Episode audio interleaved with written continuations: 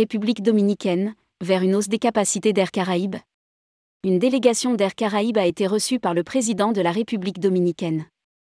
Après l'annonce surprise de la suspension de la ligne d'Air France reliant Paris à Punta Cana, le président de la République dominicaine a convié de toute urgence la direction d'Air Caraïbes. Marc Rochet et Edmond Richard se sont donc rendus sur l'île pour échanger sur la desserte et les besoins de la compagnie afin d'améliorer ses capacités. L'occasion aussi pour Louis Sabinadé de réaffirmer toute l'importance du marché français. Rédigé par Romain Pommier le mercredi 22 mars 2023.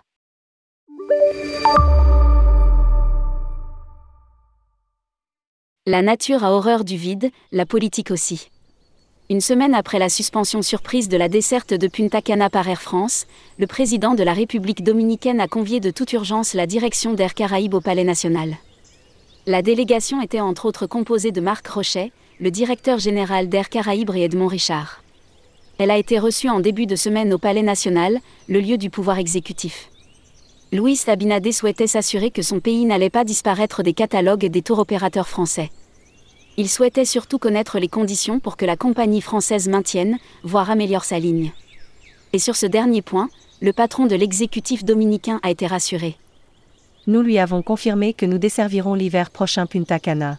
Nous avons aussi expliqué aux autorités les conditions économiques des dessertes. Nous explique un porte-parole d'Air Caraïbes.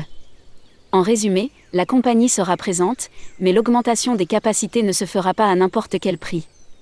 Air Caraïbes, des discussions pour renforcer la desserte dès l'hiver. Depuis de nombreux mois, les dirigeants des transporteurs français n'ont de cesse de se plaindre du niveau extrêmement élevé des taxes pesant sur le carburant. Un peu comme aux Antilles, le gouvernement local avait subitement décidé de faire payer aux compagnies aériennes la flambée du baril, plutôt qu'à la population locale.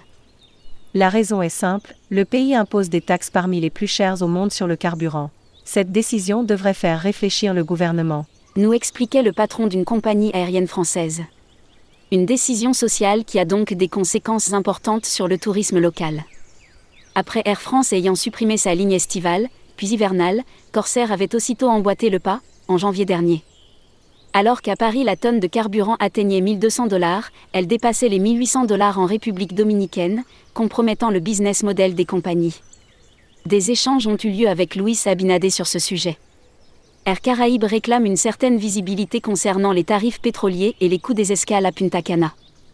Des discussions sont en cours avec les autorités locales pour renforcer la desserte dès l'hiver prochain, mais il est encore trop tôt pour en confirmer les modalités. Poursuit le porte-parole. République dominicaine, l'importance vitale des touristes français. Des annonces seront faites dans les prochaines semaines pour permettre aux tour opérateurs et agents de voyage de s'organiser. Le programme de la compagnie du groupe Dubreuil comprend actuellement 6 vols par semaine, pour leur rien ne filtre sur la hausse des capacités probables pour l'hiver à venir. Rappelons que les retraits d'Air France et Corsair ont entraîné un recul des capacités de l'ordre de 60%. Air Caraïbes pourra sans doute absorber une partie de ce manque, mais pas dans son intégralité. Le déplacement de la délégation française a aussi été l'occasion pour le président de la République dominicaine de faire passer des messages. L'une des craintes que nous pouvions avoir était que le pays se détournerait du marché français. Le tourisme se porte très bien grâce aux Nord-Américains et aux Colombiens, ne faisant pas transparaître la baisse du marché français. Sauf que la présidence nous a confirmé l'importance vitale des touristes français. Rapporte le porte-parole de la compagnie. Un message essentiel pour les pros dans l'Hexagone.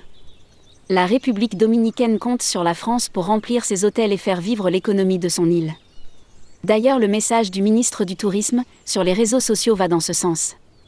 Nous avons reçu les représentants d'Air Caraïbes avec lesquels nous avons matérialisé un plan d'action pour couvrir les routes France, République dominicaine après le départ d'Air France.